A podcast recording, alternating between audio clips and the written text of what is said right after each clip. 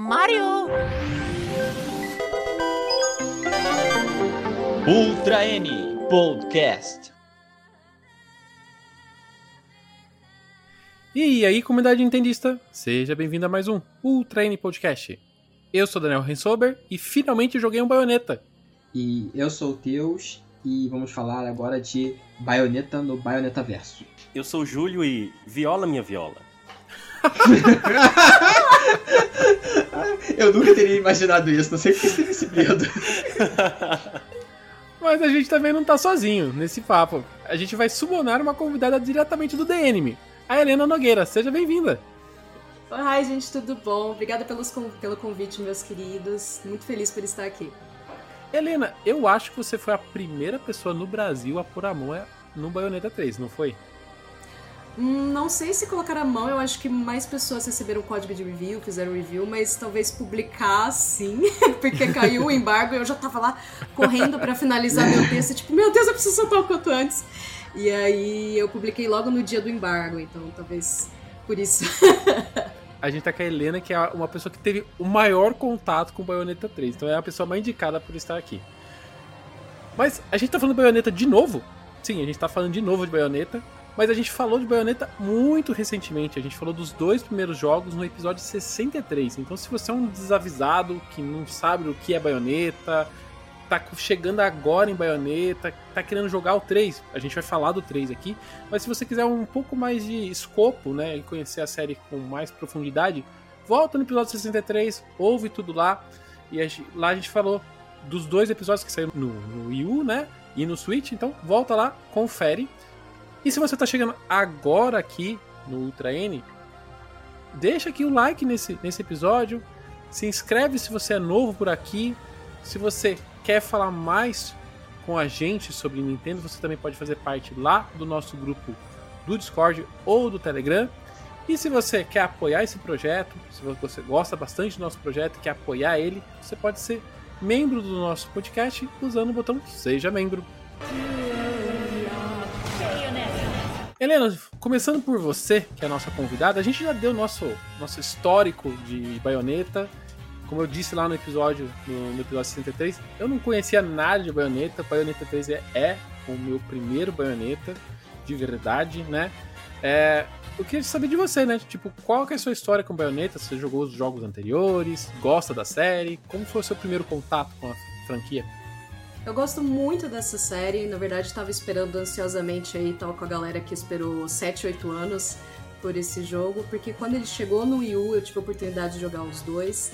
Assim, eu tinha já testado o jogo, eu lembro que numa FINAC, lá na minha cidade, Ribeirão Preto, no ano que ele chegou no PS3, que eu acho que foi 2009, por aí.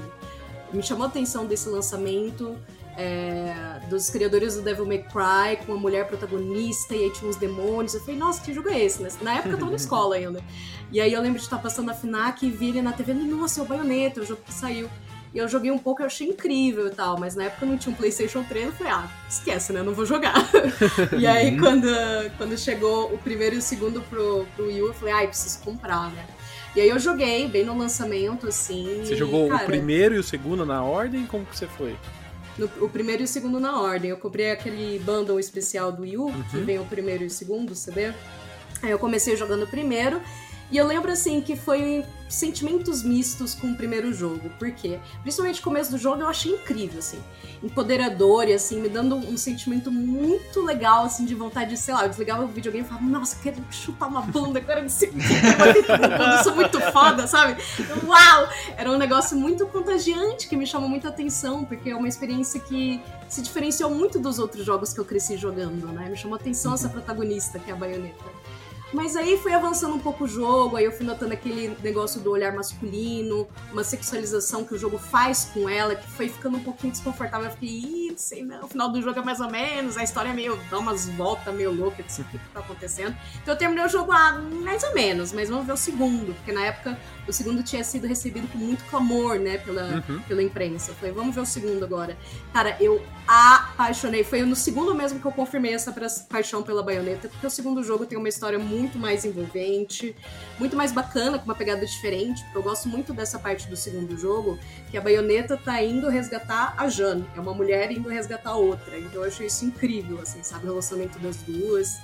E o, toda a jogabilidade da baioneta eu acho que é o que mais apaixona, que é o gameplay, os combos maravilhosos que ela faz, e a diversidade de armas que você consegue usar no segundo, uma, uma arma no pé e outra arma na mão, assim. Então aquilo logo se tornou uma das minhas experiências favoritas de videogame e a baioneta se tornou uma das minhas protagonistas favoritas de jogar, porque é simplesmente maravilhoso você jogar com ela, assim. É, é essa energia que eu descrevi mesmo daquele meu primeiro contato com o jogo, assim. E aí, tipo, beleza, eu joguei os dois jogos e falava para as pessoas, assim, na faculdade, falava, nossa, Bayonetta é incrível, eu adorei esse jogo. E aí, em 2017, no, no TGA, no The Game Awards, eles me lançam aquele teaser, assim, da Bayonetta lutando com alguém, aí aparece o salto dela, eu lembro da minha euforia, de tipo, meu Deus, é Bayonetta, Bayonetta. Aí ofereceram, aí anunciaram o terceiro jogo. Demorou um tantão pra chegar desde então, mas finalmente chegou aí a aguardada terceiro episódio aí da Bayonetta quase cinco anos desse trailer até o lançamento efetivo do Bayonetta. Ficou muito tempo no forno. Toda Direct, a Bayonetta era uma daquelas fichinhas, né? Será que a Bayonetta vai aparecer, né? E ela só foi aparecer, reaparecer, na verdade, acho que foi no ano passado, 2021, né? Já... Foi, foi no Direct de setembro, se não me engano, né? Se não, é. Nossa. E ainda é apareceu sem data. Isso eu fiquei muito, eu fico muito bravo quando a Nintendo faz isso. Porque assim, primeiro trailer aparecer sem data, pra mim tá tranquilo. A partir do segundo trailer, ou você data, ou você não tem muito motivo para mostrar, assim, porque não é muito padrão da Nintendo. Ela fez isso com o Splatoon também. Ela, ela ficou mostrando um monte Sim. de trailer uhum. e não uhum. dava data. Eu falei, gente, mas pra que vocês estão mostrando tanto assim? Não é normal muito da Nintendo fazer isso. Ao mesmo tempo, essa questão de mostrar um jogo sem mostrar data é para dar aquela segurada na fanbase. Ó, gente, a gente tá investido na plataforma, a gente tá investindo na plataforma. E Bayonetta 3 é um, um dos jogos que é os futuros, né? O futuro do console é chegar aqui, né? mostra o Metroid Prime, mostra o Bayonetta e o Bayonetta finalmente foi entregue. Sim. Como eu já disse em outro, no outro podcast, eu não tenho contato com Bayonetta, então esse é o meu primeiro Bayonetta. Lógico, a gente conversou lá no outro podcast, eu, eu já vi gameplay, assim, já vi algumas coisas do jogo, e eu consigo entender que Bayonetta 3 é diferente dos outros jogos. Mas vocês que jogaram, você, Teu, Júlio, jogaram muito mais do que eu para conseguir separar o joio do trigo, né? Então, uhum. eu acho que a gente podia então, começar o cast pra Bayonetta 3 falando que, o que, que tem de diferente do Bayonetta 3 pro Bayonetta 2 e 1, né? É, eu acho que o clique do jogo, né, a, a, o porquê dele existir, pelo menos o meu sentimento, é os demônios gigantes, né? Aquela batalha de. Me parece até um pouco de batalha de Kaiju, Exato. Não, todo mundo não dando spoilers aqui, mas batalha de kaiju assim, a, a, acontecendo. De gigante. É, enquanto você tá jogando. Eu acho que a grande brincadeira do jogo é essa, é essa, essa esse estilo de jogabilidade. Ô Teus, você concorda que essa é a maior mudança do jogo né, na brincadeira, nessa brincadeira de jogabilidade? Cara, eu acho que é a primeira coisa que todo mundo vê. Tipo, em comparação com os outros. Tipo, os outros era só o combate lá, muito frenético, muito bom, e agora é um combate muito um frenético, bom.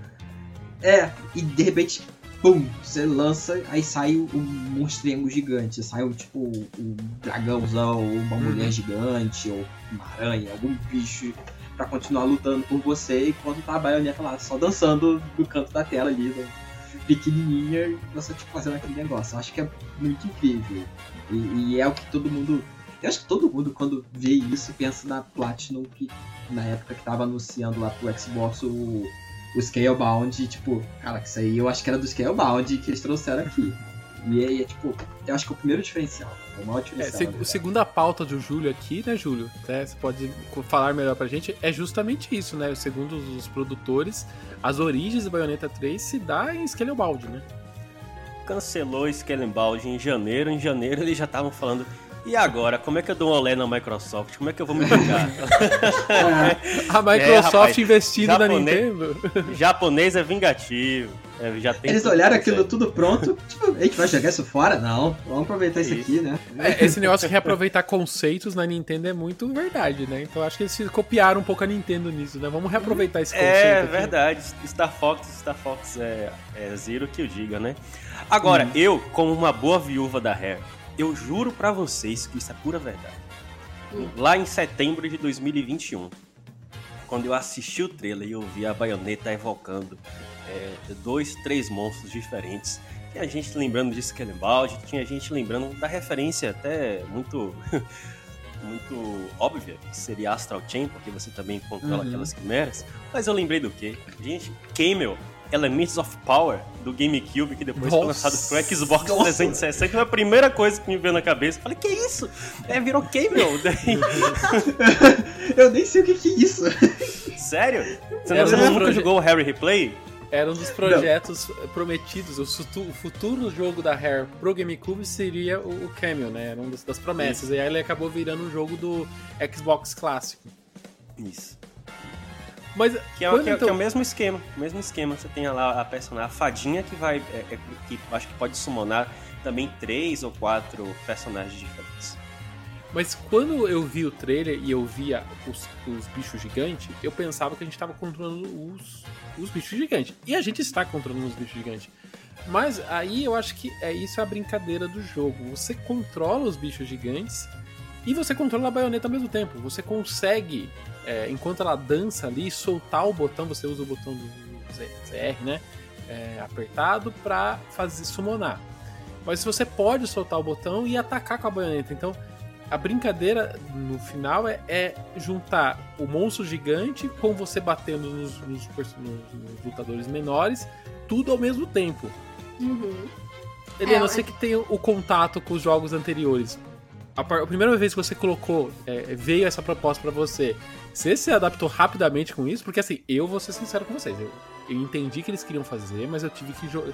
Tava jogando normal, vamos, vamos começar no normal aqui, mas eu, logo no começo, eu já dei uma travada assim. Eu falei assim: peraí, gente, eu, eu não tô conseguindo acompanhar a velocidade disso aqui.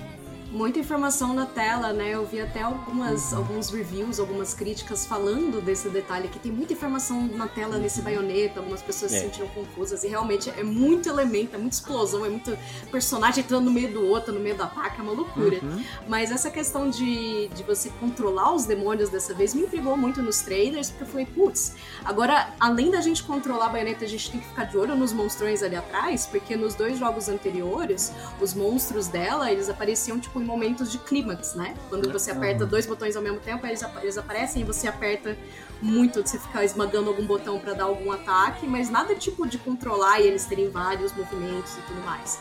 E aí eu fiquei, hum, será que isso vai funcionar? E jogando, demorou, assim, algumas fases pra eu conseguir entender. E, tipo, eu tinha que ficar de olho nas duas coisas. Enquanto eu tô batendo com o monstro ali no, no fundo, tem alguns outros bonecos que a inteligência artificial faz eles irem em direção à baioneta justamente pra bater nela. Uhum. Porque quando ela Aham. leva hit, aí o monstro some. Então você tem que ficar meio que no olho nos dois. Aí se tem algum bichinho chegando perto da baioneta, você tem que já deixar o monstro embora e voltar a bater só ela mesmo. Mas eu achei muito divertida essa edição, assim, toda essa complexidade e diversidade que eles deram pros monstros e pras armas, que agora os dois são relacionados, né? Toda vez que a baioneta encontra Aí um tem um monstro. ponto, tem um ponto também, que é a questão de armas. Porque eu- pelo que eu li, né?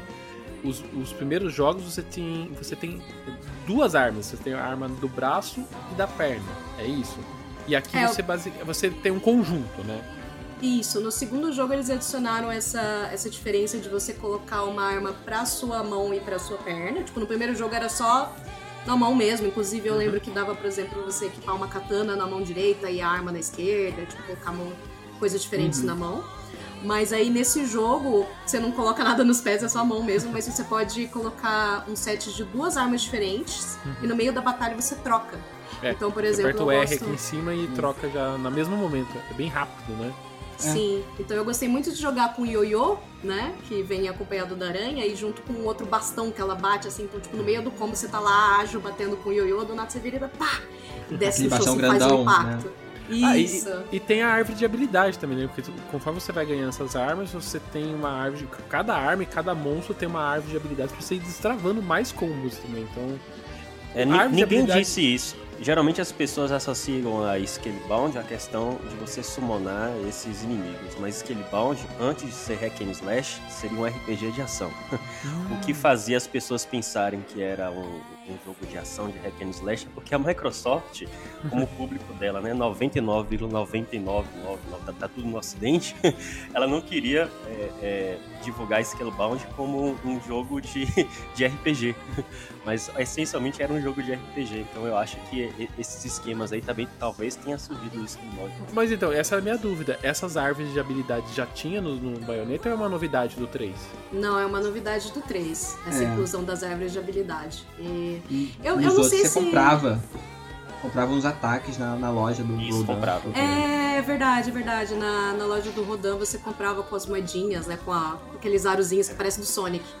Como Aqueles acontece com jogos da, da Platinum desde Beautiful Joe, né? Não sei se vocês já jogaram também, mesmo esqueminha. E outra novidade de jogabilidade acaba sendo as próprias personagens para que você controla aqui, né? A baioneta também. é, é, a gente já conhece ela, tá em todos os trailers, a gente sabe dela, né? Mas nos próprios trailers mostra que você controla a Viola, né?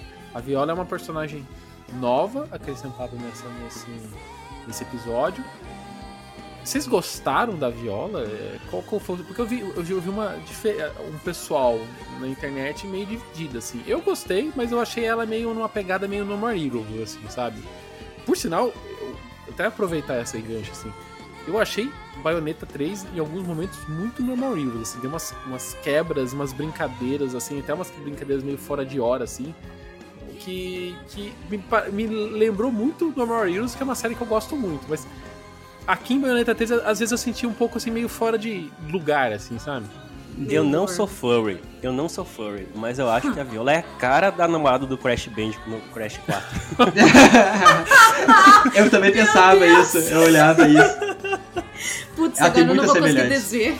É, não, é impossível desver agora. Aí, o pessoal do YouTube aí já vai ver, vou deixar essas imagens do Daniel pra traumatizar a galera. Vou. É a versão furry e versão humana. Mas o que você falou, Daniel, de dele ser meio que. É, meio quebrado, às vezes tá aqui negócio sério, de repente tem uma bobeira, né, que você tá pensando. Igual Isso. no Normal Hero. O, o Bayonetta tem essas paradinhas de. Tipo, tá um clima sério, mas sempre tem uma bobeirinha. No primeiro tinha muito com. No primeiro e no segundo, que é o, o Luca e o, e o Enzo. O Enzo é aquele carinha, tipo, mafiosozinho. É o que Que- no começo do jogo tá dirigindo o carro e a viola cai no, no- no colo dele. É, isso, isso. Eles Que são é- bem, ele é bem alívio cômico, né, nos jogos. É. Que o começo do jogo é Danny basicamente igual DeVito. aos outros dois. Parece. É, Parece mesmo. é, é verdade. Será que tem alguma. Eles se basearam por alguma Pode coisa? ser. Cara, não sei. E o Rodan é o Neo do Matrix. Neo não. É. Qual é o nome O- fugiu da memória de todo mundo. Ele não é Samuel Jackson, mas. É, eu pensava um pouco também. Podia ser um Samuel Jackson, talvez. Mas é mais cara do Matrix mesmo. Realmente Uhum. foi uma boa comparação. Mas é aquela, sempre tem um pouco de, co- de comédia. Tipo, o Enzo sempre, sempre quebra um carro dele no começo do jogo. O, o Luca, que ele sempre joga aquela cordinha e bate em alguma parede. Sempre tem um. Ah, um isso aconteceu. A hora que humor. aconteceu isso nesse jogo, eu falei assim, minha gente, isso é muito normal Hero. Mas tudo bem, se, se já é da série, tá normal. É que eu vi algumas pessoas comentando assim, eu fiquei naquela, assim, será que é, é novidade ou isso não é normal, então? Não, Mas eu, eu o acho que esse, esse clima, esse clima maluco é, é- é desde o primeiro. Acho que o 2 até era um pouco mais extravagante. Agora, o que eu achei que parece muito na Mario Heroes é porque no- nos dois primeiros você lutava contra anjos e demônios, né? E aqui são alienígenas, então parece muito os alienígenas do 3. Uhum. É, Mas- e essa coisa de, de clima de comédia, assim, sabe? O próprio Lu, Luca, eu ach- sempre achei muito incrível que, Principalmente no primeiro jogo, o Luca é meio que o príncipe encantado, assim, sabe? É o cara bonitão que chega, ele já chega assim na baioneta. E aí, gata, você sabia que é o destino? A gente está junto. e ela fica, mano, qual foi, velho? então eu sempre gostei muito desse aspecto da baioneta, que ela, tipo, sempre tava nem aí pro cara, sabe? É engraçado, ele sempre, tipo, tem pose de galã, mas aí ele vai e bate numa parede, assim, sem querer, se balançando na cordinha Aham. dele. Tipo, o, ga- o galo tosco, assim, né? É, então. Mas a Viola também, ela, ela tem uma jogabilidade diferente, né? Ela, ela usa uma espada de samurai pra, durante os combos dela. E ela consegue lançar o- a, a espada pra summonar o, o demônio. Ela só tem um demônio, no caso, né? Que é o Cheshire. Gente, o meu interior de São Paulo não permite falar essa palavra, tá? Cheshire. Cheshire, eu não sei. É, É, no, no- no desenvolvimento do, do, do- do Bayonetta 3, tá lá escrito que o Cheshire foi baseado nos gatos às 3 horas da manhã. Ele, lembra, então, ele lembra muito o gato da Alice, né? Tipo, É, então, Então, é o que eu ia lembra? falar. O gato da Então. Alice se chama gato de Cheshire, de Cheshire. Então é por isso Ah. Cheshire. É da Alice. É. É. A baioneta fala do Cheshire desde o primeiro jogo, né? A baioneta Aham. chamava o Luca de Cheshire. Tipo, É era impressionante. É. Impressionante que a gente tá descobrindo todas as referências dos personagens de Bayonetta. Sim, a gente tá destrinchando, né? Então é por isso que a Viola chega e fala e a a baioneta fica, hum, Cheshire? Como Cheshire. assim, sabe? Eu que falo Cheshire. Ah, Nossa, gente, a minha cabeça agora explodiu, porque eu lembro do final do jogo. Gente, não, não vai ter spoilers esse, esse, esse, esse pedaço do, do, do- do podcast, mas eu lembrei do final do jogo agora. Faz tudo faz sentido na minha cabeça agora. Uhum. Mas ainda falando de personagem, a gente tem a, a Jeanne, né, que era conhecida já dos outros jogos. Só que é, essa é a primeira vez que a gente joga com ela? Essa é a primeira vez que a gente joga com ela. Ela Em história, aparece porque- já. Em história, porque você pode. No, acho que é no 2, você só escolher pra trocar de personagem. Pelo Nossa, sério? Não lembro. Depois que você zera. Depois que você, depois que você zera, você podia. Com a, a- jogava com a Rosa e eu acho que com ela também. Olha, eu vou te dizer que eu não lembro. Mas era quase igual uma skin, pelo que eu lembro. É, mas no aqui, aqui também, eu- pelo pouco que eu joguei com ela, assim. ah, Assim, vamos lá. vamos. A gente tem uns trechos de, de espionagem com ela, que é uma parte 2D do jogo. Que assim, no primeiro momento você fala assim, ah, que legal. Mas, vou ser sincero com você, depois da quarta vez eu falei assim, nossa, gente, é bem chatinho essa- essa parte, assim. É, eu queria saber a opinião de vocês quanto a isso também, porque eu senti também a galera muito dividida nesses trechos, assim. Eu gostei muito, porque eu gosto muito de jogos de plataforma, e eu achei, assim, que no, gea- no geral, a adição da, da Jane e também da Viola deram muito dinamismo pro Bayonetta, assim. Quebra, né? porque- Quebra um pouco a jogabilidade, mas assim, eu gosto da quebra, eu gosto Uhum. de ser uma, uma parte 2D, mas o, o jogar com ela não é gostoso, sabe? Ela, Entendi. você nota que ela tem o, o peso de um personagem 3D num ambiente 2D. É. Hum, Não é gostoso de jogar, sabe? Não, não é. Eu, eu sei lá, eu não gostei, assim. É legal o conceito, é legal as ideias, mas não é gostoso de jogar. Eu acho que é isso, assim. Eu acho que talvez pudesse ser uma, uma ideia melhor trabalhada, né? Porque esses É. controles de surpreender os inimigos, às vezes você sente. Eu entendo, eu entendo esse argumento. Tipo, no geral foi muito proveitoso pra mim. E me dá uma certa esperança porque a Helena Taylor, quando ela meio que fez aqueles vídeos, que a Helena Taylor, gente, só contextualizando, é a dubladora da baioneta no primeiro e no segundo jogo. Aí deu uma treta aí no Twitter, não sei se a gente vai falar mais pra frente aqui no podcast. É, pode falar, vamos falar já. Vamos falar já, então. o gancho já. Beleza, então já contextualizar. Agora, um pouquinho antes do lançamento do Bayonetta 3, que foi agora no final de outubro, a Helena Taylor, que é essa primeira atriz aí que fez a voz da Bayonetta no primeiro e segundo jogo, meio que publicou uma série de vídeos no Twitter dela falando que a Platinum Games tinha oferecido 3 mil dólares só pra ela, pra ela gravar as vozes no jogo. 4 E mil dólares, explicando. só pra gente não. 4 mil dólares. Não, Ai, é foi que depois quatro? aumentou. Não, que depois aumentou pra 4. Começou com 3, não. depois aumentou com 4. Esses dois estão certos. Entendi, tá bom. a história eu é não tão sei mal se eu contada confundi o que fica aqui. nisso tudo. Não, foi Sim. isso mesmo. E aí ela falou que ela só recebeu esse valor assim de oferta da Platinum e ela recusou, e falando que é por isso que ela não tava voltando pra fazer o jogo e tudo mais. Só que aí Não, depois os não próximos... só isso, ela não voltou pra fazer o jogo e pediu boicote das pessoas por conta disso ainda, E né? pediu boicote do jogo. E aí, nesse primeiro momento, assim, e agora entra a minha opinião, eu achei muito interessante porque é isso, trazer essa discussão à tona de tipo, putz, a gente joga esses jogos, mas quanto que as pessoas que Uhum. quanto que o talento que tá por trás desses jogos está ganhando, né? Será que tem gente, Uhum. será que tem gente que não está recebendo por trabalhar no fazendo a voz, fazendo a dublagem dos jogos? Então a gente ficou conversando sobre isso alguns dias, mas aí chegou a apuração de alguns sites Mas como a VGC. An- Antes de você Fala. falar da parte da, da, da apuração, é, Uhum. isso é um ponto acho que serve como aprendizagem para a comunidade de, de games, jornalista e tudo mais assim. Porque assim, eu acho que até que o pessoal do, do ponto de vista do, do jornalismo levou as coisas muito a sério, assim, veio a denúncia, fizeram as matérias falando da denúncia, mas teve muito pessoal que já no mesmo momento já tomou partido, né? O Eu que- Jason, o Jason, a maioria do- do- da- das Não, mas- pessoas, eu Não, acompanhei. não, por isso, que, por isso que eu tô falando das pessoas. Então, por isso que eu tô falando das pessoas, assim. Eu, é normal você tomar partido, porque normalmente as pessoas têm partido, tomam partido das coisas Uhum. ainda do lado do mais fraco. Quem é a pessoa mais fraca nessa questão? É, era a dubladora, era o roteiro, né? Então, assim, eu não acho errado as pessoas saírem da, da defesa dela. Tá tudo bem quanto a isso, né? Mas escalonou muitas coisas eh, durante o fim de semana que aconteceu isso.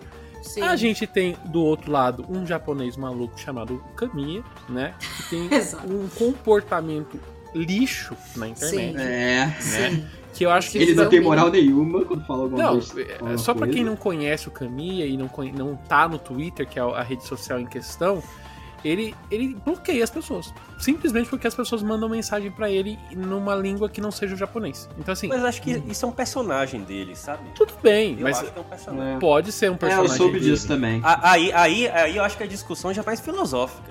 É, o que a pessoa é na internet, o que ela é na vida real também. Sim, e eu concordo contigo também quanto a isso, Julia, mas eu acho que serviu como combustível nessa história no momento que Serviu. veio a público, entendeu? Porque até o Caminha, é, ele comentou indiretamente essa, esse depoimento da Helena Taylor e ele falou, tipo, cuidado com as minhas regras, uma coisa num tom meio ameaçador, É. assim, foi complicado. Mas, eu pode continuar, também Helena. Ah, sim, sim. E aí, nesse primeiro ponto, assim, até pra pontuar, teve gente nesses, nesse final de semana, depois dos vídeos da Helena Taylor, que foi atacar a Jennifer Hale, que é a atual Hum. dubladora da Bayonetta na, no Bayonetta 3. Isso é ridículo. É, E é isso, escalona pra outro lado, assim, a galera, tipo, atacando a nova dubladora, assim, nada a ver, nada a ver. Começa a envolver terceiros, né? Exato. Mas É aí avançando. A, a própria Helena também tinha deixado falado assim que, ah não, eu sou a verdadeira baioneta, né? Então, né? Ela, ela tomou. Ela falou coisas que não devia também no, no vídeo. Sim. assim. se ela tivesse ficado só no, no. no problema, assim, da questão salarial, ou, ou no, na- no que ela pedia, acho que tava tudo bem, assim. Mas quando ela começa, ela, ela cita ela, ela comenta o, o time de desenvolvimento, essas coisas, eu acho que ela perde um pouco a, a própria razão do que ela tava falando ali, né? Mas aquilo dali, pra mim, foram evidências do que o, o- objetivo dela era eminentemente pessoal, sabe? Eu acho que sempre que surgem essas discussões sobre. que são muitíssimo legítimas mesmo, a gente tem que, que discutir as, que- as condições laborais da Sim. indústria, não Sim. só em relação aos desenvolvedores, mas a gente devia olhar isso, às vezes eu digo algumas vezes, a linha de montagem. Lá na Sim. China, lá em Taiwan, entre etc. A vida de desenvolvedor é uma maravilha em relação à, à linha de montagem, mas não é que não, não deve olhar para desenvolvedor. Agora, essa luta por condições melhores de trabalho, isso não se dá por meio de exército de um homem só. Não é uma pessoa que é, é, pega todas as atenções para si e vai defender supostamente uma categoria. Isso é protagonismo, isso geralmente está associado a interesses pessoais. Então, assim, geralmente quando eu via esse, essas acusações de crunch, por exemplo, teve na Naughty Dog, tinha muito na, na época da, da Retro Studios, né? É, isso era no absoluto sigilo, por meio de sindicato, por meio de, de denúncia anônima com Uhum. jornalista. Então a pessoa gravar um vídeo daquele, naquele tom, etc. Eu não fiquei a favor dela no início, porque aquilo me, me cheirou picaretagem desde o início. Não é porque eu sou contra trabalhador a favor de empresa grande, não. Pelo contrário. Agora, que é, me cheirou picaretagem desde o início. E outra coisa, a- essa nova dubladora, ela era tipo o a que mais aparecia numa, acho que foi em 2016, 2017 que teve uma greve do de dubladores lá nos Estados Unidos. E isso. E ela era tipo quase que a porta-voz, a, a, a que agora é a voz da baioneta. Então ela meio que tipo, ela não ia por tipo uma condição salarial ruim, ela não entraria nessa. Ela iria brigar pela causa também. É, eu acho que toda essa situação foi muito infeliz, foi muito triste, porque é Uhum. isso. Depois vieram apurações de fontes que falavam que não, a Helena Taylor ela foi oferecida 15 mil dólares pra gravar todo o jogo, não 3, 4. E aí a Helena Taylor sessão, voltou né? e foi pro Twitter dela e, e, e, tipo, admitiu, ela falou, não, realmente, foram co- 15 mil dólares no segundo momento, que eles me ofereceram 15 mil dólares por cinco sessões. Mas aí ela entrou numa contradição, porque ela fez um vídeo num primeiro momento falando que ofereceu um determinado valor, só que na verdade foi outro num outro É. momento. Então ficou. Isso foi muito infeliz, porque assim, é tão importante essa discussão que ela trouxe à tona. Isso. Mas na partir do momento que ela entrou em contradição, ela poderia ter falado dos 15 mil logo em primeiro, É. sabe? Tipo, não, não tem por que alterar o valor desse primeiro momento que ela foi assim a público. Então, virou uma bagunça, virou assim, sabe, um desgaste desnecessário. E eu fico triste porque essa pauta que é importante da discussão é, das, das condições trabalhistas da indústria acabou ficando em segundo plano. E muita gente deixou, pra, tipo, depois que, que ela admitiu que ela, tipo, alterou o valor, né, no depoimento dela, meio que, ah, então tá bom, resolveu a situação e, tipo, vamos seguir em frente. Mas não, eu, tipo, acho que isso devia ser investigado, acho que a gente deveria trazer essa pauta à tona, assim, sabe? É, acabou diminuindo a importância das reivindicações legítimas e os problemas que efetivamente acontecem. Isso foi um É. desserviço É. que ela fez pra todo mundo.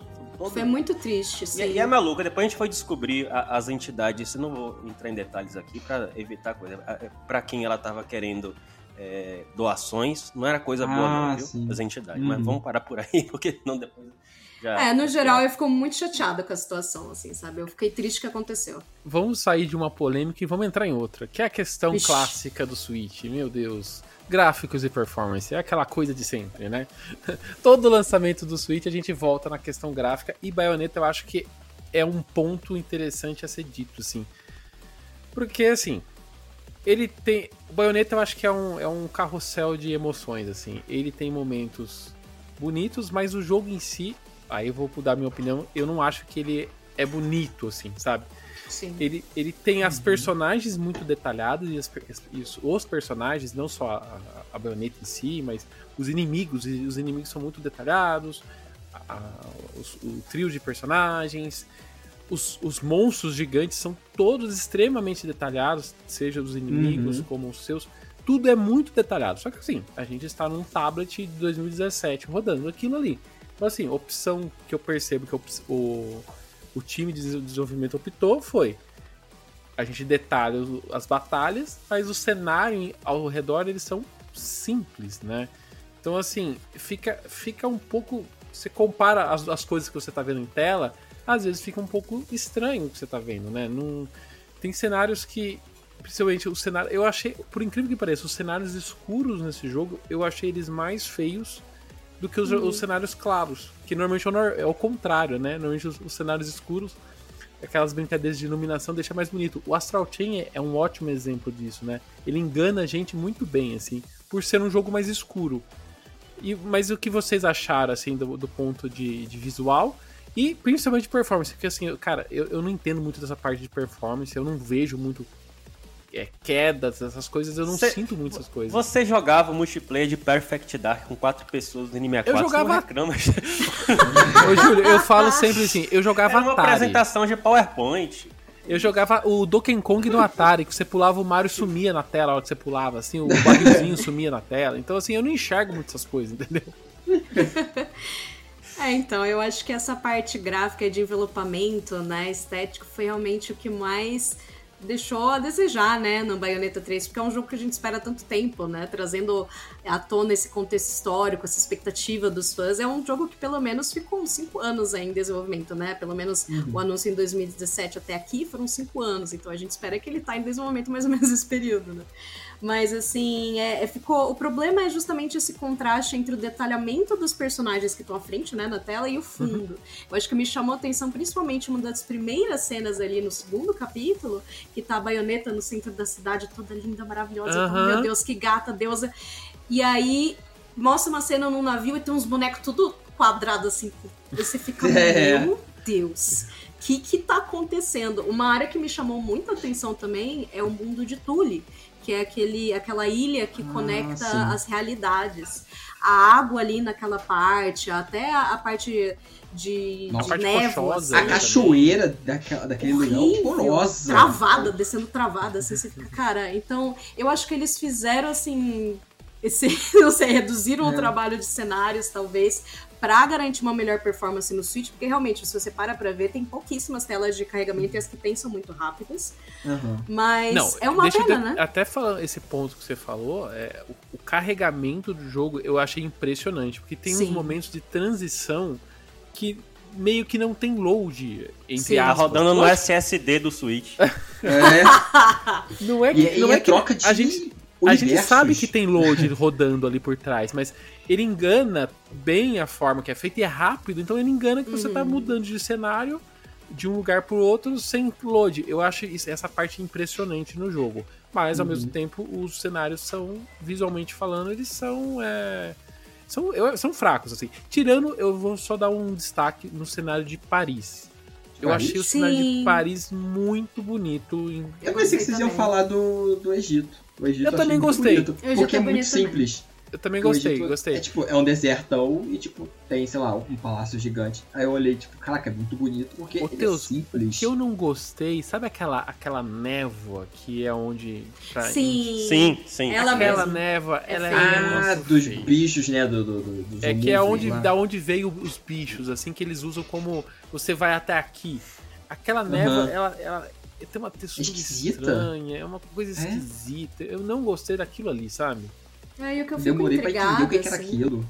É, então. O que eu fico intrigada é porque, beleza, tipo, pra mim, eu sou uma jogadora que valoriza o gameplay, assim, os aspectos que brilham do jogo, né? Se o gráfico não tá tão atrelado a isso, por mim, tipo, ok. Não... Pelo menos pra mim, a, a experiência do Bayonetta foi chocante, sim, ver essas. esse- essa falta de detalhamento gráfico em alguns cenários, mas no geral minha experiência foi espetacular. Então eu falei, putz, não é algo que vai diminuir, assim, sabe, a, minha avaliação. Mas é o que não entra na minha cabeça é que, beleza, eles podem ter diminuído o trabalho nessa área para priorizar o desempenho no Switch, mas ao mesmo tempo a gente tem jogos maravilhosos em parte de gameplay gráfica, como o Zelda Breath of the Wild e o, e 2017. o Super né? Mario Odyssey, sim, de 2017. Então o Switch consegue. Essa é a questão. Aí eu fico É. meio, hum, o que, que rolou, né? A gente nunca vai saber o por trás das cenas de desenvolvimento. Então, mas outro, Júlio, tem, é, tem Hum. essa história do mundo aberto aí. Tem um negócio aí no meio que pode ser que tenha. Pode ser que tenha atrapalhado um pouco o desenvolvimento do jogo também. Pode? Pode ser, porque eh, logo depois, né? acho, dizem que a primeira concepção de Bayonetta 3 foi seria um, um jogo open world que você poderia summonar esses, eh, esses demônios, né? Muito parecido com o que seria o que seria Scalebound. Mas deixa eu fazer uns comentários aqui sobre os gráficos de Bayonetta 3. Vou fazer uma afirmação muito polêmica e depois eu vou justificar. Vixe. Bayonetta 2 é mais bonito do que Bayonetta 3. Cadê eu a acho. Cadê a polêmica? Cadê a polêmica? Eu ia falar, também concordo extremamente. Agora vou argumentar, vou argumentar uma coisa. Pra mim, para mim, isso não pode ser comparado os dois jogos, porque o escopo do, do Bayonetta 3 é muito maior. Então, assim, se Uhum. você pegar a diferença de poder, que não é muita não, o, o- Switch é mais, mais eficiente, tem É. uma arquitetura muito melhor do, do que o, o- o Wii U, mas em termos de, de teraflop as coisas são um pouco parecidas, sabe? É, Bayonetta 2 no Wii U rodava em ambientes sensivelmente menores do que em Bayonetta 3. E você não tinha a questão dos summons. Às vezes você tem inimigos muito grandes eh, sendo controlados ao mesmo tempo. Então, quando você coloca essa, essa questão de um ambiente muito mais amplo das vezes, porque esse jogo, ele, eu- pelo pouco que eu joguei, ele me agradou muito mais do que os dois primeiros Bayonetta pela quantidade de exploração que ele tem, que Sim. deixa os outros dois, É ó, bem no maior. chinelo. Bem muito maior. maior. Deixa eu Bem maior. enquanto você tá falando, eu vou colocar a pergunta. Tem exploração nos outros jogos? Porque assim, aqui a gente tem sessões de exploração, aí você entra numa batalha, numa, numa arena ali, né? ele fecha uma arena pra você batalhar. Os outros jogos eram dessa forma também? Muito tem, pouco. mas assim, muito pouco. É, os jogos eram muito mais lineares. é, Uhum. E assim, em questão de colecionáveis, itens secretos, atividades que você encontra, eram coisas facilmente encontradas, assim, sabe? O que me chamou a atenção foi o level design de Tulin em específico, Tudo foi meio contraditório para mim. Enquanto eu achava ele horrível, tipo, foi uma das áreas que eu mais me diverti, porque tem muito segredinho escondido. Então, se você uhum. é um uhum. jogador que gosta de explorar, o jogo te recompensa muito nesse sentido. Porque se você vê um, um obstáculo, assim, uma pedra mais alta, putz, será que eu consigo subir lá? Aí você tenta fazer isso com a, baio, com a baioneta, com a vaiola, e você alcança lá, e às vezes você encontra uma sala secreta dentro de uma torre. Então, isso foi uhum. muito legal, assim. Uhum. Eles trabalharam melhor o level design para recompensar a exploração. Isso eu achei muito bem-vindo.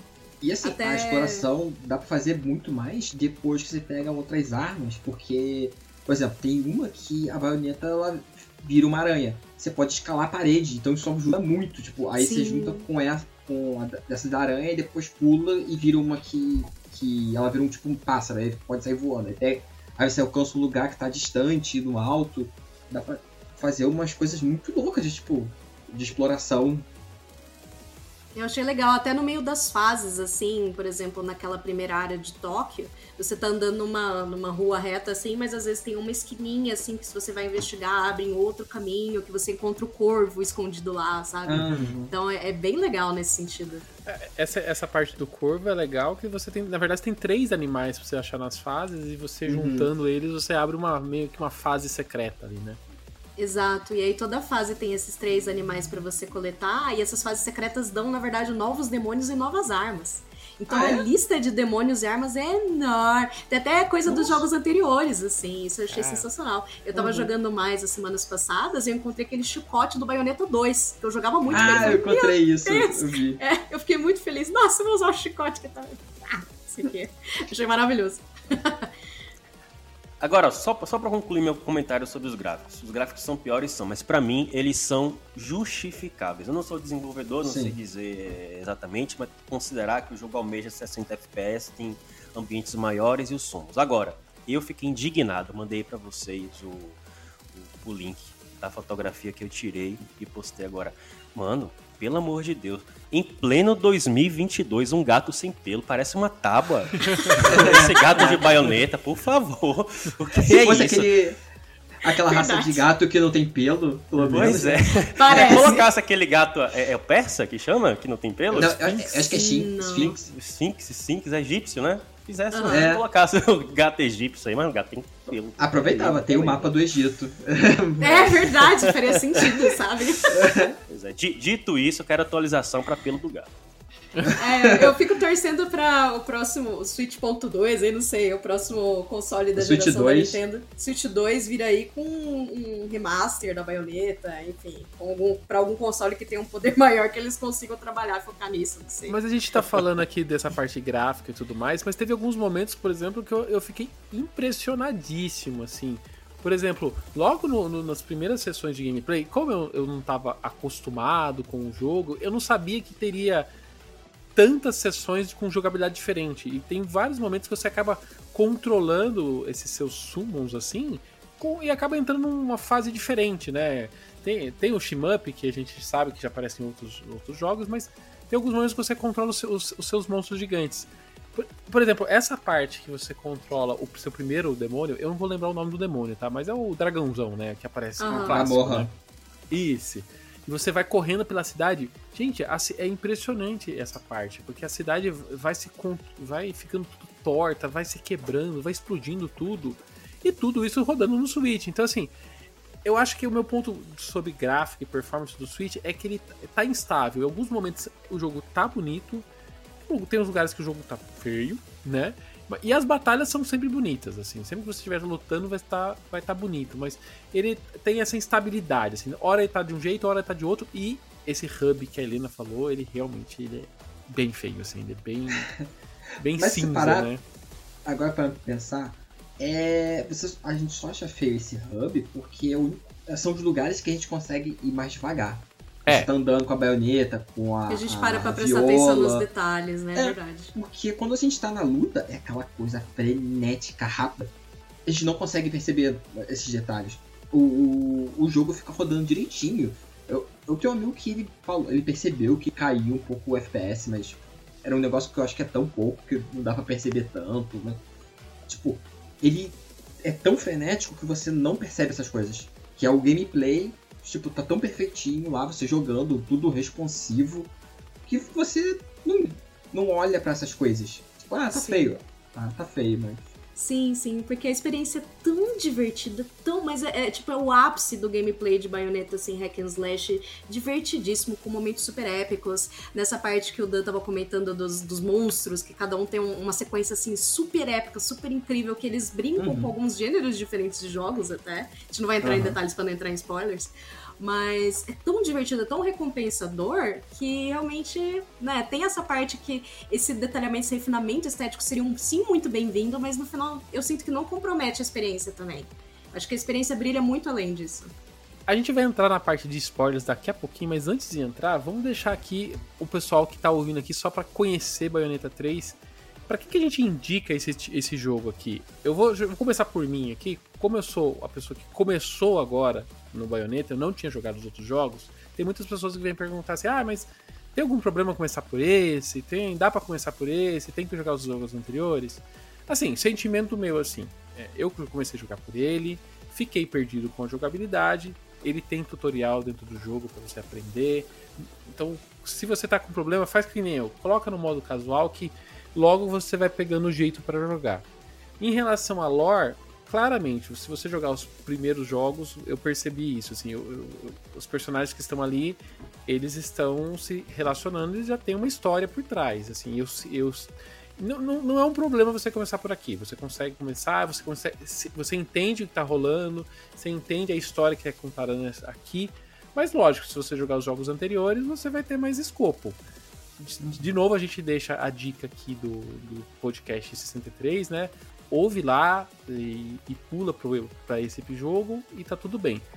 Mas o meu, o meu minha indicação é assim: se você gosta de jogo hack slash, jogo de ação, é uma ótima pedida. Mas lembre-se que ele não é só isso, ele tem essa parte de exploração, ele tem sessões de gameplays diferentes, ele tem essas brincadeiras que a gente comentou no meio do cast, que pode assustar umas, umas pessoas, então ele é um jogo mais descompromissado, assim, né? É, mas eu gosto, me diverti muito. Depois eu quero falar na parte com spoilers do final do jogo, porque tem uma, uma parte que eu quero comentar. Mas fica a indicação. Se você quer um jogo de ação, tá tudo aqui, mas tem essa parte visual que pode assustar os, os mais puristas. Uhum. É, e se eu puder complementar a indicação do, do Dan, que eu super concordo, também se você tá atrás de, sei lá, jogar com uma protagonista feminina foda, sabe? Conhecer essa outra perspectiva, jogue baioneta. Porque, assim, nossa, é realmente algo que se destaca, assim, nessa questão. É muito, muito legal. E esse jogo em específico, né? Pra quem jogou os jogos anteriores ou viu da fama de baioneta, de sexualizar muito a personagem, de ser uma, uma experiência assim muito voltada para o olhar masculino, uma das coisas que eu fiquei muito feliz em conferir é que o olhar masculino tá sim presente no jogo, que é muito triste e infeliz, mas ele tá bem mais diminuído, sabe? Ele acontece em só alguns poucos momentos. Tem um momento específico que eu falo no meu review que foi incômodo, mas de resto deixaram mais a baioneta ser ela, sem entrar, tipo, com a câmera no ventre dela e com os focos meio esquisitos nos corpo, no corpo dela e das personagens femininas, até dos demônios, gente. Eles sexualizavam até os demônios nos jogos passados. Mas nessa questão eles melhoraram bastante. Aquele modo naive mode, se você quiser, você pode ativar, que ele é, censura totalmente os personagens, mas na minha opinião não muda muito a experiência, porque a câmera, né, que é o olhar masculino que acaba sendo conduzido, é a mesma. Mas melhorou muito nesse sentido. Então, se você quer uma experiência com uma protagonista feminina empoderadora, tipo, que te contagia, assim, que tem bastante representatividade, Bayonetta 3 é o ápice da franquia nesse, nesse quesito. Então, vale muito a pena conferir. Eu, como um jogador dos anos 90, se você gosta de jogar Final Fight ou Streets of Rage, eu acho que o, o gênero hack and slash ele é um, um suplantou para o bem e para o mal o beating up, né? Então, acho que se você jogou, você pode gostar. E eu, que nunca fui muito fã de hack and slash, estilo God of War, pelo menos da trilogia original, porque não tinha muita exploração, negócio muito de apertar o botão, etc. Eu acho que Bayonetta 3, nesse aspecto de exploração, ele me representa muito mais do que mais do que qualquer outro jogo do estilo que eu já joguei até o momento. Então, é isso. E eu já indico pra quem tá procurando algum algum jogo de ação assim com bastante qualidade e não seja, sei lá, algo simples. Então, porque no Bayonetta agora tem tipo, vários tipos de, de combates, é, tem outras é, brincadeiras de outros gêneros, né? E tipo, é, é, eu acho que é um dos pontos mais altos de jogos de ação que você vai achar. Partir pra parte de spoilers, se você tá aqui, a gente vai falar agora mais do da história do jogo em si e principalmente do final de Bayonetta 3, assim. Como eu disse, eu não conheço muito as, as histórias, então eu vou aproveitar até para tirar algumas dúvidas aqui, né?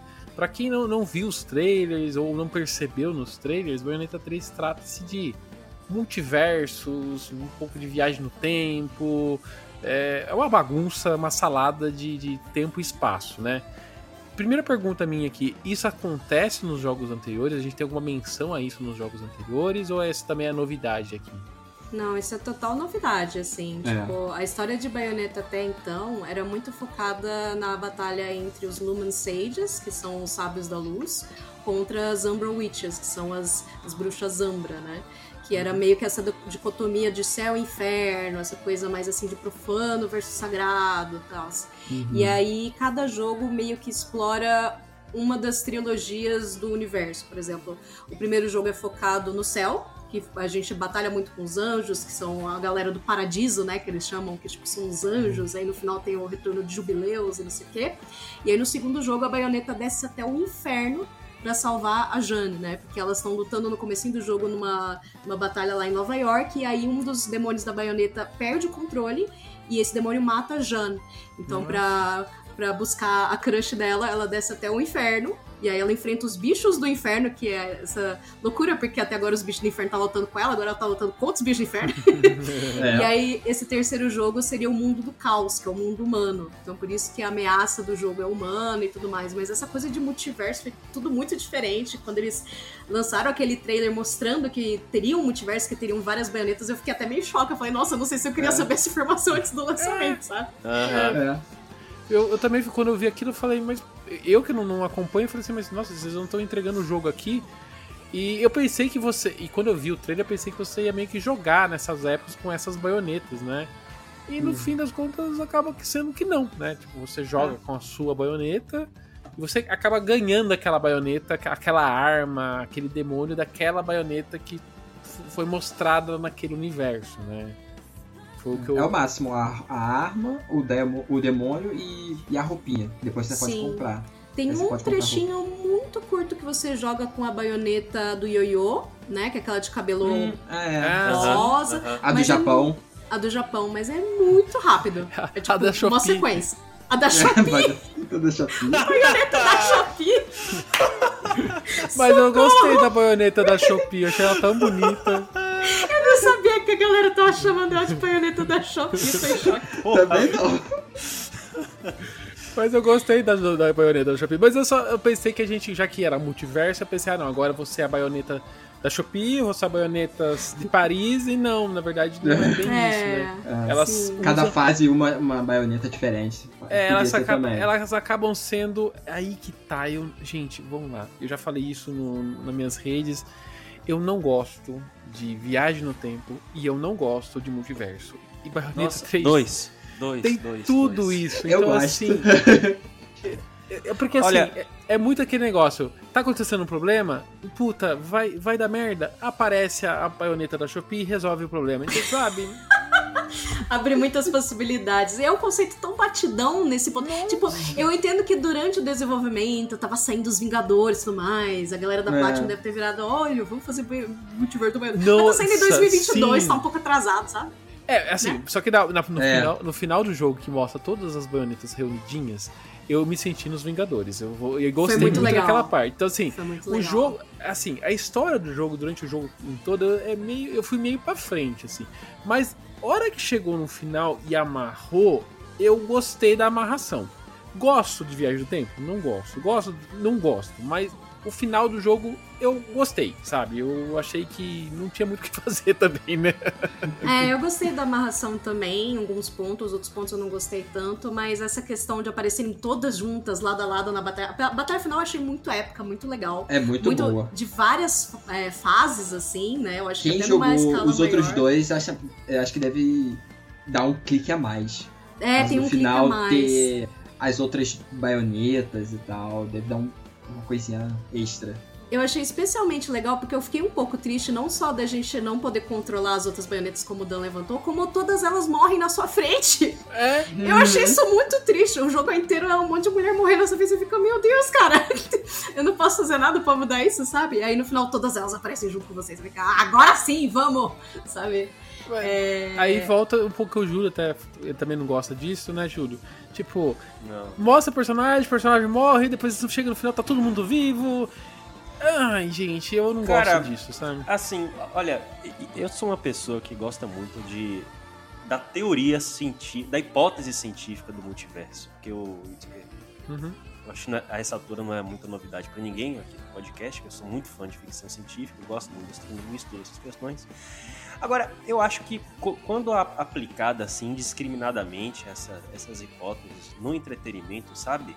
Eu acho que tem que ser um negócio com uma pitadinha de sal. Agora, o, o- uma história alicerçada assim em multiverso pra mim é demais e, e vou dizer assim, sabe a gente que é fã da Nintendo, a gente tá desde 98 falando de linha do tempo de The Legend of Zelda. Ninguém aguenta mais. Desde 98, sabe? É, então, assim, qu- quando vem um negócio desse é, num jogo, pra mim é, é meio decepcionante. E vou te falar, É. tô morrendo de medo, morrendo de medo de Metroid Prime 4 ter essa questão de multiverso do tempo. É sério que, é em Suki Tanabe, em 2015, ele já deu entrevista falando que queria fazer coisa assim, de, de viagem no tempo. Ai, não coloca, não coloca viagem no tempo no meu Metroid, pelo amor de Deus. Nisso eu concordo. Heleninha, em que momento você sacou que Viola ela, ela era ela filha da baioneta? Em que Na, momento prim- você. na primeira cena. Cara, é muito baixo. Também. É, é isso, Sério? gente. Porra? Sério. Não, porque ela, tipo, elas estão no bar lá do, do Rodan. Aham. E, e aí ela fala Cheshire, mas um pouquinho antes, na, na primeira ceninha ali, que mostra, tipo, a baioneta morrendo, a baioneta estende a mão e fala Viola, e morre. E aí ela fica super abalada. Eu falei, ih, E elas passa o poderzinho pra ela. né? Passa o poderzinho. Aí ela chega no bar e ela tem um, um gato chamado Cheshire. Eu falei, mano, é filha. É filha certeza. Mas eu não sabia que Não. necessariamente era com o Luca. O momento que ela vai falar o plano pro, pra, pra baioneta e pra, pra Jenny, ela meio que dá aquela relutância na hora de falar baioneta, ela olha. Ela, É. Baioneta, Ah, ela então não assim, sabe se vai querer falar ou ó, não. eu não joguei os outros jogos. Eu fi... Quando eu vi a Viola, eu falei assim: hum, isso aqui não tá me cheirando bem. E não que eu soube que ela, ela era filha da baioneta, mas eu fiz, sabe aquele negócio assim? Eu, te- tô achando que elas têm umas ligação muito próximas. Daí, conforme foi mostrando que envolvia viagem no tempo e coisa, eu falei: "Quer- vai ser filha, quer ver? Quer ver? Chega no final, dito e feito, ela é filha da baioneta. Então, É. Eu acho que o que surpreendeu muita gente, e até de uma forma negativa, eu vi que Polygon e outros sites levantaram essa questão, que eu acho sim muito importante. Muita gente ficou decepcionada porque Bayonetta, além de um público feminino grande, tem um público LGBTQIA muito grande. Porque a Bayonetta é toda, né? Ela é dona da sexualidade dela, ela usa aquilo a favor dela, e ela é muito empoderadora. Então a comunidade LGBT é muito também empoderada por ela. E aí, essa relação dela com a Jean, que é sim canônica, tem algumas artes que. é, eu até abri uma thread aqui no, no Reddit, eu mandei aqui pra gente dar uma conferida, mas tem um tweet do Kamiya que ele fez no Twitter, que ele perguntou quais são os melhores casais de baioneta, e ele colocou uma das opções baioneta e Jean. E não só isso, como tem um artista de baioneta que também é, desenha elas juntas, meio que tipo como namoradas, beijando e tudo mais.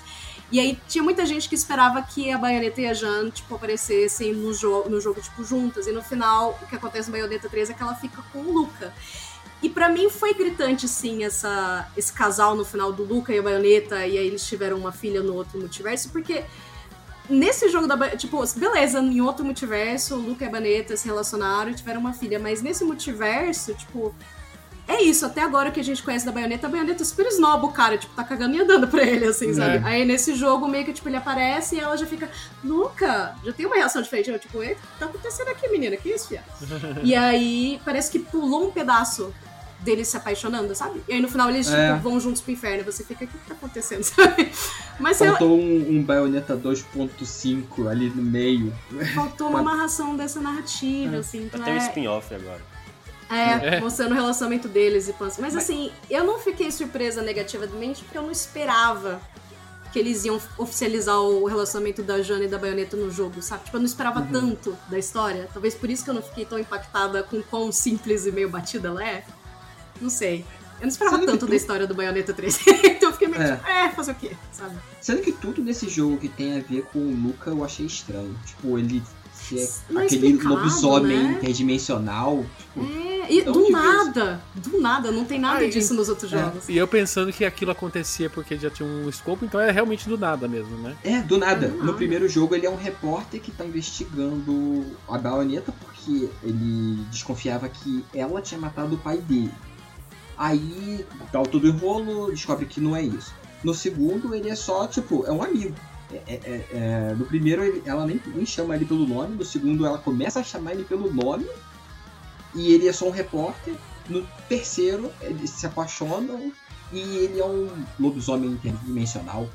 É, essa parte dos poderes dele eu fiquei meio, o que que tá acontecendo? Porque esses É. poderes meio que passam pra Viola também. Ela tem os É. poderes da mãe e do pai. Mas o que, que são os poderes do Luca, velho, de lobisomem? E, e por que, É. que ele tá descontrolado? Não explica. Não É explica. meio batido mesmo. Outro ponto que eu não entendi muito bem, tipo assim, a, a, a Viola vem ela fala que tem que achar as Charles Gears, né? Que é a, Uhum. é a Triforce da, em baioneta nesse jogo aqui, né? Tem que A pegar as esmeraldas daqui do, do caos aqui. e ela tem que viajar nos É. tempo, no, no tempo e espaço pra conseguir esse Chaos Gear, assim. Ok, né? Eu só falei assim, tá bom, É. vamos viajar no tempo e espaço, mas também achei um negócio meio aleatório. Eu achei a história toda, toda extremamente aleatória, assim. Eu não me preocupei É. em nenhum momento com a, com a história. é, eu só fu- fui indo pra frente e, e viajando nos tempos, nos lugares. Batendo Mas- em bicho feio, só isso. Tipo, É, só fui pelo show.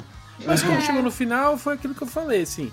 Eu achei que no, dentro da proposta eu gostei, assim, de, de ver todo aquele monte de personagem, ver mamãe, ver filhinha, ver vovó, sabe? Vai a próxima É. geração, a juventude. É, sabe, eu gostei até disso, mas eu vi muita gente incomodada com isso, assim, muita gente na timeline reclamando dessa parte de história, assim. Uhum. Eu não Ah. tenho muito local de fala, eu acho que vocês também meio que concordam que a história é, é meio fracona, assim. É meio Muito. fracona. E, tipo, a minha experiência jogando pra fazer o review, eu gostei sim também do fechamento, porque ele é muito épico e ver. Nossa. Quando apareceu a baioneta do primeiro e do segundo, eu comecei a chorar. Nossa. Eu fiquei muito Nossa. emocionada. Ai, que lindo, elas Eu estão fiquei- todas juntas. Eu fiquei imaginando quem jogou os jogos, porque eu não joguei, então eu, eu fiquei impactado, mas eu fiquei impactado daquele jeito. Nossa, são elas, Uhum. né? Tipo. Mas imagino quem jogou ficou, nossa, deve ter tido um ápice ali, né? É, tipo, bateu uma emoção, até porque a dança final. é, eu fiquei bastante emocionada porque teve uma evolução. Essa música Let's Dance Boys que toca nos créditos, no primeiro jogo foi uma das coisas que mais me deixou revoltada, porque é, não sei se vocês lembram, mas eles colocam o Rodan, o Luca e eu não lembro se era o. o- o- é, Lenzo? O Enzo do lado, os, os dois, os três de braço cruzado e ela dançando assim, e meio que fazendo um, um, um, um polidense ali pra eles, sabe? Tipo, batendo a bundinha e Hum. mostrando pra eles. Aquilo Ah, eu fiquei, verdade. "Ih, que bizarro, tá ligado? Ela tá dançando pros caras. Ai, os caras com o braço cruzado olhando ela. E nesse terceiro, es- eles voltam com a Let's Dance Boys, mas são todas as meninas, são todas baionetas reunidas. Inclusive a do Aham. primeiro e do segundo jogo. Então eu fiquei muito emocionada. Nossa, Caralho, eu, que quero, eu quero um? Just Dance baioneta, gente. Eu quero um Just Dance baioneta. Ela dança muito. Inclusive, ela faz um- um- uma batalha de dança com aquela baioneta da, da França. Vocês lembram dessa Sim. sequência? Ah, sim. É muito legal, os caras dançando nada. É super galhofa, assim. Mas aí eu fiquei emocionada por isso, pelo fechamento do arco da baioneta. Eu fico um pouco triste de ter fechado tão cedo, porque agora parece que eles vão, tipo, colocar a Viola como personagem principal. Eu gostaria ainda Ela que é fosse o próximo. chamada, ela é chamada de baioneta nesse jogo, né? Ela ganhou é o título de chamada. baioneta. Ela ganhou ela coisa. Mas você falou dos créditos, gente, deixa eu falar, deixa eu dar um destaque aqui. Que créditos bonitos desse jogo. Aquela música tocando. E ela é- dançando, faz aquela dança. Gente, que música incrível, que música incrível. Eu, eu, eu, eu fiquei, eu realmente fiquei emocionado naquela música. Eu, eu acho que, e diria assim, eu acho que um top melhores finais de jogos eu colocaria a Bayonetta 3, porque eu gostei realmente muito da, da parte dos créditos, assim, eu achei emocionante, achei bonito. A história é fraca? É, mas de novo, a hora que amarra no final, aquela bagunça, é o aquela meio, né? festa, assim, eu achei que valeu muito a pena, sabe? Valeu- Foi muito Uhum. legal, foi muito gostoso. Então eu gostei muito desse final, assim, mas de novo, não da parte de história, e sim pelo, pelo grafismo, pela parte sonora. A parte sonora do jogo é maravilhosa, acho que é um dos destaques dela, assim, Sim, entendeu? sim, sim. Eu, eu gostei muito que eles trouxeram nesse jogo a trilha sonora orque- orquestrada, né? Uma das coisas que eu Nossa. reparei logo no começo, assim, nossa, umas peças épicas, assim, aí daqui a pouco eles colocam um eletrônico dependendo do mundo. Eu achei fenomenal a trilha sonora, muito bem trabalhada. Mas como a gente falou, a Bayonetta 3 termina com a Viola sendo a Bayonetta, né? Ela se transforma, ela, a Bayonetta morreu, a Bayonetta agora é a Viola. O que vocês esperam de uma- um futuro da série Bayonetta? Olha, o que eu penso é que eu gosto muito do, do protagonismo voltar e ir pra Viola, né? Porque nesse jogo eu gostei do dinamismo que ela trouxe pro jogo, porque a jogatina com ela é muito mais no parry, é muito mais na defensiva. Você tem que esperar Uhum. o momento certo pra defender com a sua katana, pra depois ativar o witch time, não é que esquiva. Então isso que eu, eu acho que trouxe uma proposta muito diferente pra Bayonetta que eu gostei bastante. Mas eu vou sentir muito falta da Bayonetta, que eu acho que é muito cedo pra ela ir embora. E justamente depois das novidades e quão legal foi jogar o Bayonetta 3 e essa mudança de personagem, eu gostaria que a Bayonetta voltasse. Então eu não sei se eles vão seguir por essa linha, mas uma história que eu imagino é a Viola indo pro inferno buscar os pais, assim como a, a Bayonetta foi pro inferno pra buscar a Jana, agora vai a filha lá buscar os pais pra salvar eles. Não sei, já que isso foi possível já, eu gostaria de ver. Ou a Jean, mesmo, mesmo a Jean podia ir fazer o contrário do 2, né? É. É, salvar a amiga, sim. É, mas a Jenny também morreu. Eu queria que ela tivesse ficado viva, que pelo menos ficava, sei lá, Ai, a Jenny como a mestre. Gente, da, mas da é Viola. multiverso. Multiverso aceita tudo, então não se preocupe. Também tem É, a essa. gente viu, a gente viu uma, é verdade, a gente viu uma Jenny morrendo. Tem umas 300 ainda, né? Eu acho muito corajoso o que eles fizeram, de tipo, o próximo Bayonetta vai ser uma protagonista diferente, não vai ser a, a Cereza que a gente conhece. O que, tipo, eu, é uma coragem muito grande que eu fico assim, como é que eles tiveram essa ideia? Porque eu gosto mais do gameplay da Bayonetta, que tem o foco na esquiva do que no parry, porque eu achei meio complicado de acertar os parries em momentos, tipo, principalmente quando tem monstro gigante, eu acho muito complicado de acertar aquilo. Eu não consigo acertar um witch time de propósito, é só, sei lá, sem querer ou eu não acerto nenhum durante a luta. E você jogou Bayonetta 3? Ficou com vontade de jogar Bayonetta 3? Deixa aqui embaixo seus comentários ou nas nossas redes sociais. É só você procurar o Ultra N Podcast por aí. Helena, brigadão pela sua participação e onde o pessoal consegue te encontrar? Obrigada demais, queridos, pelo, pelo convite. Adorei o nosso papo, adorei falar desse jogão que é o Bayonetta 3. Gente, eu sou, como o pessoal falou aí no começo, eu sou jornalista hoje, eu tô lá no The Anime do Melete, então você me encontra com as matérias lá no site mesmo, no theanime.com.br. Nas redes sociais eu tô como arroba elvenog. É, é, é meio complicado minha, minha arroba, mas é tipo H-E-L-V-N-O-G. eu tô no Instagram e no Twitter, assim. E nos dois eu vou sempre postar quando eu estiver ao vivo na Twitch, porque na paralela eu faço algumas lives na Twitch também. Que eu jogo não só jogos da Nintendo, como tipo outros jogos. Eu tô jogando Elden Ring agora, eu tô jogando o novo God of War. E a gente dá muita risada por lá, fala, fala muita bagunça, muita bobeira. Então, se quer ver uma live bem bobinha, mas bem engraçada, bem divertida, cola lá no twitch.tv barra Ilina, é, I-L-L-I-N-A-H. Não se preocupa, gente, que todos os links da Heleninha tá aqui na descrição. É só clicar aí direto nas redes sociais dela, na Twitch dela, se inscrevam lá. Brigadão, Helena. A gente se vê mais por aí. E vocês também podem encontrar eu, Daniel, na arroba do Twitter, Daniel Ren. E vocês podem me encontrar também pela arroba JacksonTeus, com underline no final. E eu estou no Twitter e Instagram pela arroba Júlio Rodrigo X. O Ultra N Podcast da semana fica por aqui hoje. A gente se vê daqui 15 dias. Até mais. Tchau! Beijo!